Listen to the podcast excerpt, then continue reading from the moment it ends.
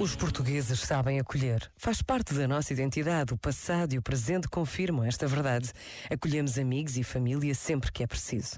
Gostamos de dar o melhor que temos a quem nos visita.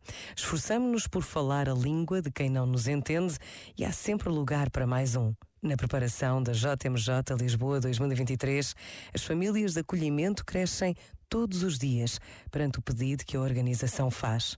Isto acontece porque uma das mais belas tradições das jornadas é a experiência que os jovens peregrinos fazem de conhecer as famílias do país que os acolhe.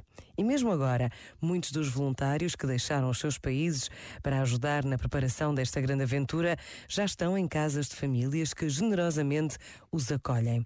Basta a pausa deste minuto para agradecermos a Deus a possibilidade que nos é dada de vivermos uma Jornada Mundial da Juventude em Portugal. Pensa nisto e boa noite. Este momento está disponível em podcast no site e na app.